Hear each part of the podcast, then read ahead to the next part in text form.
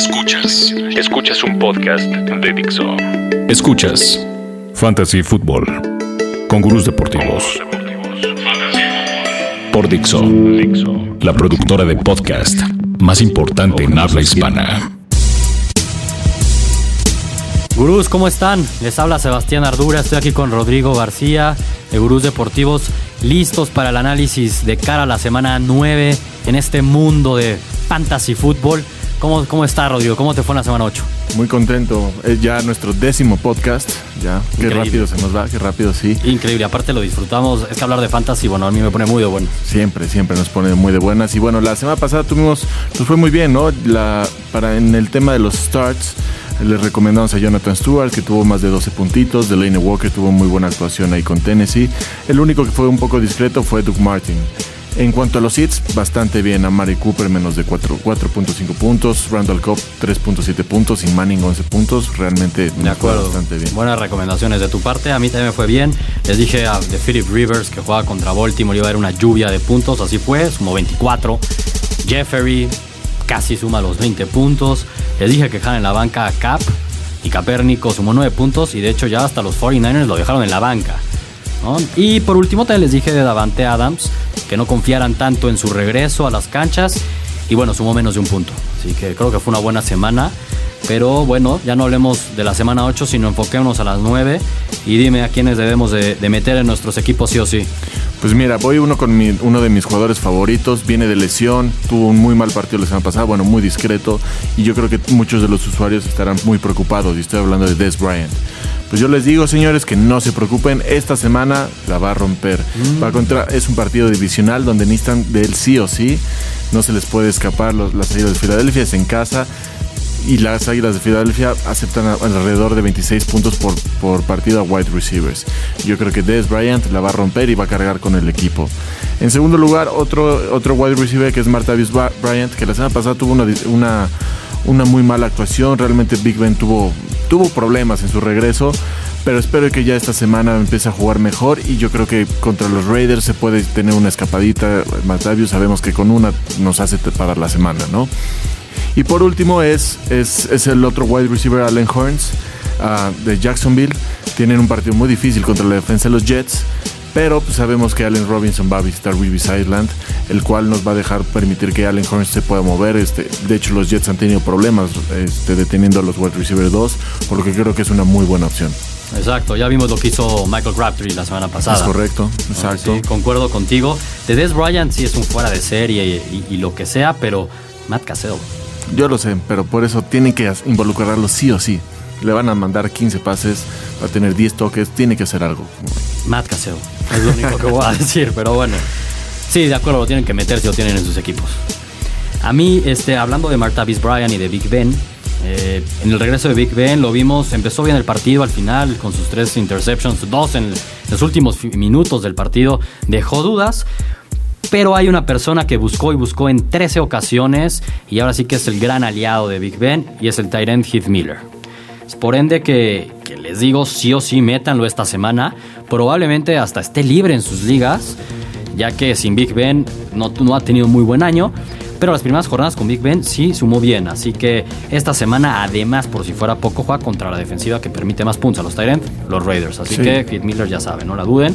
Otro jugador que, que un poco, gracias a Dios, al menos yo lo agradezco, se le regaló una muy buena semana en el la semana pasada ante eh, los Broncos. ¿a ¿Contra quién fue que jugó Ronnie Hillman Green y CJ Bay. Anderson?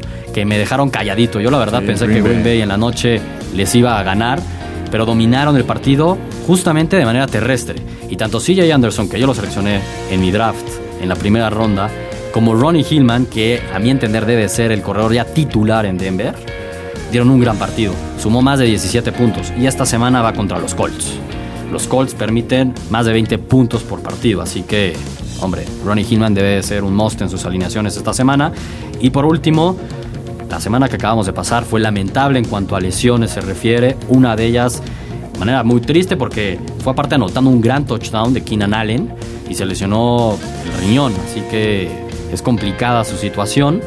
Pero bueno, ¿quién debe de Ahora sí que el mejor reemplazo para los Chargers en esa posición, a mi entender, es Stevie Johnson. Malcolm Floyd también tiene un upside, pero a mi entender es Stevie Johnson ya que puede jugar como slot receiver y también abierto. Así que Stevie Johnson juega esta semana contra los Bears. Aprovechemos, espero lo hayan agarrado en sus waivers. Si sigue libre en sus ligas, agárrenlo porque te va a tener un gran partido. Sí, realmente estoy muy de acuerdo, sobre todo con Heath Miller. Es como el cuarto o quinto Tyrant que, que recomendamos que va contra los Raiders y siempre nos quedan bien. Entonces, este es un as siempre seguro. Sí, literal, el único Tyrant que no ha podido sumar bien contra los Raiders en toda la temporada fue Owen Daniels. El es único. correcto, el único. ¿Qué jugadores debemos mandar a la banca, Rodrigo? Pues mira, este es un running back que me ha gustado toda la temporada, pero este ahora tiene un matchup de miedo, ¿no? Y este J. Yeldon de los Jaguars, eh, insisto, igual que, que, que, con Allen Robinson, eh, él va a tener un partido muy difícil, va contra la mejor defensa contra la corrida. Lo van TJ Yeldon no es uno que cache muchos pases, que lo usen como lo usaron los Pats, no, él tiene que correr, no lo va a hacer muy bien. Yo creo que Bortles va a tener que empezar a buscar pasar. Va a ser un partido muy difícil para los Jaguars, yo creo, la verdad. En segundo lugar, el running back de los Giants, Jennings, que va contra la, la defensa de Tampa. Uno creería que Tampa es un flan que da muchos puntos, pero no, lleva desde la semana 3 no acepta un touchdown por un running back. Así que esta defensa está agarrando ritmo y me gusta mucho con ah, Y además, ¿quién es Rashad Jennings? Sí, bueno, ya de, de, sabemos que en la, en la ofensiva de los Giants ya tenemos, ya están perdidos. Pero, y por último, otro pues, está en mi equipo de fantasy, me da mucho miedo, ya no sé qué hacer con él. Este es Randall Cobb. La semana pasada se dio 3.7 puntos y ahora va a visitar Norman Island, que ahorita está jugando mejor que cualquier cornerback de la liga, ¿no? Contra de los Panthers.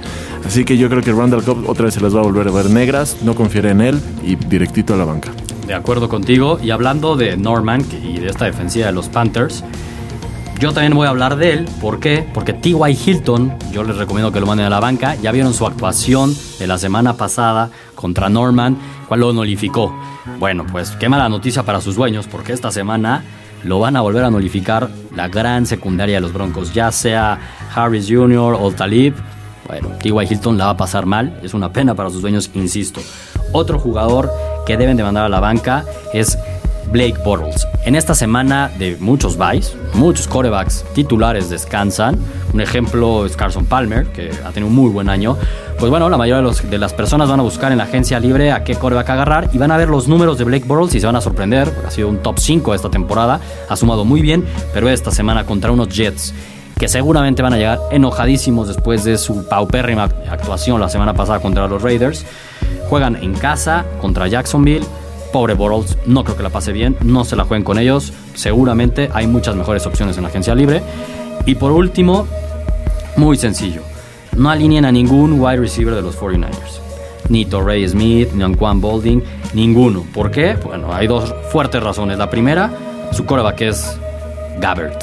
Entonces, Blaine Gabbert caray, es de, lo peorcito que hemos visto en la liga, en equipos este, siendo titular en, en, la liga. Y además se va a enfrentar al tercer equipo que permite sumar menos puntos a los wide receivers. Es decir, ni se la piensen. Pero bueno, de completamente, no, de acuerdo, completamente de acuerdo. Blake Bortles tiene un matchup del infierno. Es posible, no, no, no, veo porque no va a ser muy cerrado el partido, va a ser pocos puntos. Igual, Gino Smith no va a ser mucho por. Entonces no va a ser Garrett. Que, que al menos se dicen que, que Fitzpatrick puede llegar a jugar. Ojalá, ojalá. Ojalá por los Jets. Y por Brandon Marshall y Eric Decker. Es correcto. Y sí, igual, Hilton tiene un matchup de miedo, imposible que pueda hacer muchos puntos. La verdad no lo veo.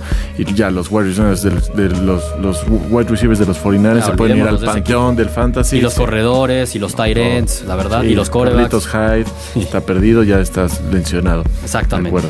Dime qué jugadores eh, nos recomiendas llamados deep sleepers, es decir, que los tienen en menos del 25% los equipos en sus ligas. Sí, pues no los conoce muy bien y también recuérdame un poco cómo te fue la, la, la semana pasada les, les dijimos que, que, metieran a Crockett Gilmore si les hacía falta un tight end, metió touchdown. Muy bien. Se regaló un buen touchdown ahí contra los Chargers y el otro uno sí que sí dejó bastante mal fue Mendola, no hizo nada, 11 yardas. Nada. No, esperábamos un poquito más, pero... Le quitó todos los puntos John Lewis. Sí, de acuerdo. Entonces, ahora, bueno, para esta semana tengo un, un running back que me gusta mucho, que se llama Antonio Andrews. Es el running back de los Titans. Ya dijo el nuevo head coach Mulache que sí o sí el caballito de batalla, el que va a tener el balón todas en todas ocasiones. Y solo lo tiene el 13% de las ligas. Así que vayan por él. Es un gran flex para esta semana. Y en segundo lugar, otro, otro coreback es muy difícil que, como lo hemos platicado ahorita, los buys, todo lo que está sucediendo. Yo en mi liga tengo Carson Palmer, está de buy, y en el que voy a confiar esta semana es Jameis Winston contra los Giants. Ya vimos que los Giants son como la quinta defensa que permite más puntos. Ya vimos lo que hizo Drew Brees. Y yo creo que Jameis puede tener un muy buen partido y nada más el 15% de, los, de la gente en las ligas lo tiene. De acuerdo, concuerdo contigo al 100%. Además, para Winston otro plus es que es muy probable que Austin Seferian Jenkins, su tight end, al cual en la semana 1 le pasó para 100 yardas y dos touchdowns, esté de regreso. Entonces me gusta también mucho el upside de Winston. Yo la semana pasada les, les di recomendaciones que Creo que les fue bastante bien con ellas. La primera fue Nate Washington. Les dije que regresaba a enfrentar a su ex equipo, por lo cual seguro iba a cobrar. Y así fue. Sumó más de 13 puntos. Así que creo que fue una buena recomendación. Y si no mal recuerdan, hace dos semanas les recomendé tomar a Malcolm Floyd. Entonces, creo que si me hicieron caso, les fue bien. Y la semana pasada les recomendé a Stevie Johnson. Si me hicieron caso hace dos semanas y una semana, no se tuvieron que preocupar por el waiver. Están ya bastante bien en cuanto a waiver se refiere. En cuanto a wide receivers, perdón, se refiere. Para esta semana, ¿qué les recomiendo? Les recomiendo a otro wide receiver, a Dorial Green Beckham. Este rookie ha estado peleado con las lesiones, no han dado del todo bien, pero como bien mencionabas, los Titans ya tienen un nuevo head coach, aunque sea de manera interina, y Morlaki ha dicho que van a meter en el juego a Dorial Green Beckham, que lo van a buscar mucho. Y además, eh, Kendall Wright está out, no va a jugar. Entonces, y Mariota regresa. Me gusta muchísimo Dorial Green Beckham para esta semana. Si está libre en sus ligas, agárrenlo ya. Sí, sobre todo lo que más dice es que, es que Mariota regresa y, recordamos los primeros partidos cuando le fue muy bien a Green Beckham, sobre todo en la zona roja, metió un par de anotaciones, una para ganar. Le gusta a Mariota buscarlo. Y por cierto, juega contra los Saints. Aparte. o sea, eso es un must. Y por último, es un poco rife, creo yo, pero solamente lo tienen el 0.1% de las ligas. Es decir, de los equipos en las ligas. Es decir, nadie. Creo que nadie sabe ni quién es la persona que va a nombrar ahorita. Pero vale la pena el rife. ¿Por qué? Porque al parecer va a ser el corredor titular en San Francisco esta semana. Entonces, creo que vale la pena agarrar a Kendall Gaskins. ¿A quién? Kendall Gaskins. Exacto, dijimos hace rato que era un, cementerio de San Francisco, pero solo hay un running back. Entonces, la única opción que hay. Y juega contra Atlanta. Entonces, por aire no lo van a ganar. Si acaso pueden anotar, va a ser por tierra. Es correcto. Entonces, me parece que puede ser un buen rife. Les puede salir. Si no, Pierre Thomas puede ser otro riff ahí también en San Francisco. Veremos cómo lo usan. Pero bueno, ¿qué te parece si vamos con las preguntas que nos hicieron en Twitter? Vamos. La primera va bastante en alusión a lo que veíamos platicando. Eh, me preguntan, bueno, más bien nos preguntan, Rodrigo, si quieres tú responder, porque yo di un poco mi opinión al respecto, que es con la lesión de Keenan Allen, ¿a quién recomendamos que agreguen? A Malcolm Floyd, Stevie Johnson, y nos meten una tercera opción que sé que está libre en sus ligas, a Tavon Austin.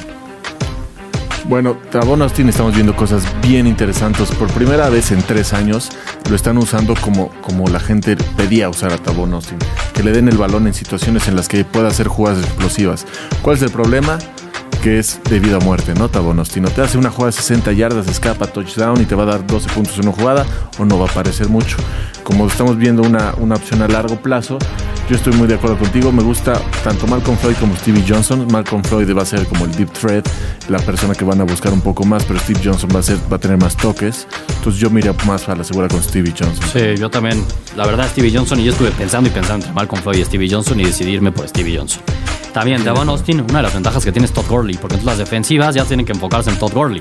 y ahí es donde puede encontrar espacios Tavon Austin, pero es muy inconsistente. Pero recordemos que las jugadas que ha hecho Tavon Austin no han sido pases, han sido reversibles, han sido pases pantalla, cosas así. No, es inconsistente. Una semana te puede regalar 15 puntos y la siguiente te da un punto. Sí, de acuerdo. Y por último nos preguntan que si vale la pena tomar a Langford para flex, o a DeMarco Murray, o a Dory McFadden. No, bueno, pues yo creo que las, segundas dos opciones son mucho mejor, ¿no? O sea, McFadden para mí yo creo que es la mejor opción ahorita, es el titular número uno en Dallas, está corriendo bien. Yo creo que, que a largo plazo tienes razón, pero para esta semana yo le diría que a Langford. Sin duda, juega contra San Diego. De por sí ya lo están utilizando en el goal line y con la lesión de Matt Forte, Langford esta semana debería estar, creo yo, en el top 10. McFadden no la va a tener tan sencilla contra los Eagles, que son de las mejores defensas contra la corrida. A largo plazo, sí, sin duda, McFadden, porque no sabemos todavía cuánto tiempo va a estar fuera Forte Pero para esta semana en específico, yo le recomendaría que jugara con Langford. Sí, Langford hay que ver, falta ver que se presume mucho de él. La semana pasada cuando salió Forte hizo bien las cosas. Sí pudo recibir algunos pases, pero no es lo mismo que Forte. Recuerden que Forte es un dual treat.